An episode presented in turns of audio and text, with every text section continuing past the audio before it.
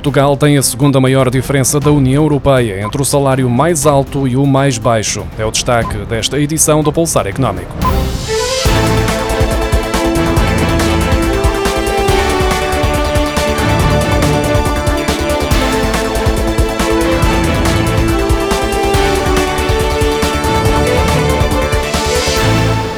Portugal é o segundo país da União Europeia onde se registra a maior diferença entre o salário mais alto e o mais baixo, de acordo com os dados divulgados esta quinta-feira pelo Eurostat. Os gestores portugueses recebem, em média, 19,20 euros por hora, enquanto os trabalhadores elementares não vão muito além dos 4,5 euros.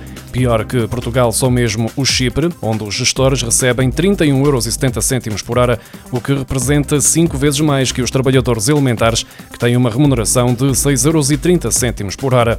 Por outro lado, a Dinamarca é o país da União Europeia com a menor diferença, ao praticar uma remuneração média de 50,90 euros por hora, isto no caso dos gestores, e de 22,20 euros no grupo de trabalhadores elementares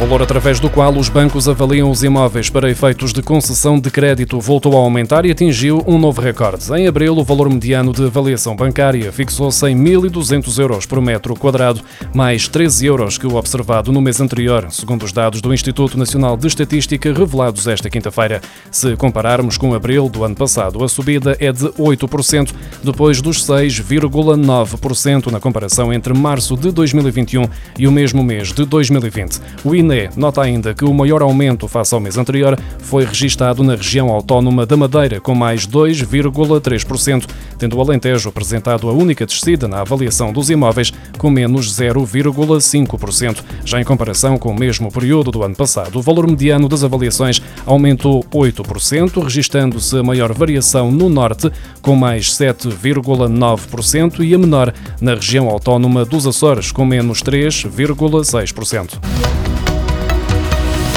Arrendar casa na Europa é cada vez mais difícil, segundo a conclusão de um estudo do Fundo Monetário Internacional. Em 10 das 18 economias analisadas pelo FMI, os inquilinos de classe média tiveram de fazer um esforço acrescido para conseguir pagar aos senhorios, com as rendas das casas onde vivem a ficarem de 9 a 67% mais caras no período entre 2007 e 2018. Portugal, Suíça, Eslovénia e Luxemburgo apresentaram as maiores subidas das rendas. Em média, uma família europeia destina 27% dos rendimentos para pagar aos proprietários, mas quase 60% dos agregados com menos rendimentos gastam mais de 40% do que ganham para pagar as rendas das casas onde vivem.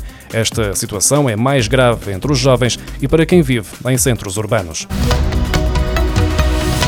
A receita fiscal do Estado caiu 1.315 milhões e 200 mil euros até abril, recuando 10% face ao mesmo período do ano passado, de acordo com a síntese de execução orçamental divulgada esta semana pela Direção-Geral do Orçamento. No total, nos primeiros quatro meses deste ano, a receita total dos impostos ascendeu a 11.846 milhões e 700 mil euros, contra os 13.161 milhões e 900 mil euros registados no final dos primeiros quatro meses de 2020, um claro reflexo do abrandamento da economia provocado pela pandemia de Covid-19. Já a Segurança Social registrou em abril um excedente de 226 milhões e 200 mil euros, o que representa uma diminuição de 912 milhões e 200 mil euros face ao mesmo período do ano passado, explicada pelo aumento da despesa com os apoios para minimizar o impacto da pandemia. Até abril, a receita efetiva da Segurança Social ascendeu a 10.228 milhões e 400 mil euros, refletindo um aumento de 4 0,3% face ao valor observado no mesmo mês de 2020. Os pagamentos em atraso das entidades públicas ascenderam a 654 milhões e 700 mil euros até ao final de abril, valor que representa um aumento de 173 milhões e 200 mil euros relativamente ao mesmo período do ano passado. De acordo com a síntese de execução orçamental divulgada esta semana pela Direção-Geral do Orçamento, para este aumento dos pagamentos em atraso por parte do Estado, contribuíram sobretudo os hospitais empresa, que registaram um aumento de 178 milhões e 100 mil euros, atenuado pela diminuição de de 21 milhões e 700 mil euros na administração regional. O saldo das contas públicas agravou-se em 3.148 milhões de euros até abril, face ao mesmo período do ano passado, resultando num déficit de 4.845 milhões de euros.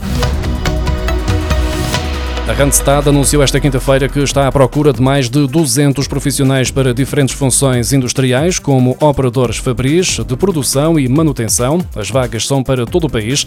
A empresa de recursos humanos refere em comunicado que a retoma do setor industrial está na base deste reforço de recursos humanos, numa fase em que os números relacionados com o desemprego começam a diminuir um pouco por todo o país.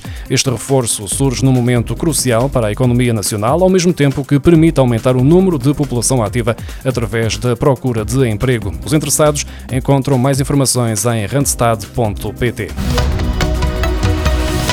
Letras muito pequenas e pouco espaçamento entre linhas passam a ser expressamente proibidos a partir de 25 de agosto nos contratos com cláusulas contratuais gerais previamente redigidos por bancos, seguradoras, ginásios ou fornecedores de telecomunicações e de energia.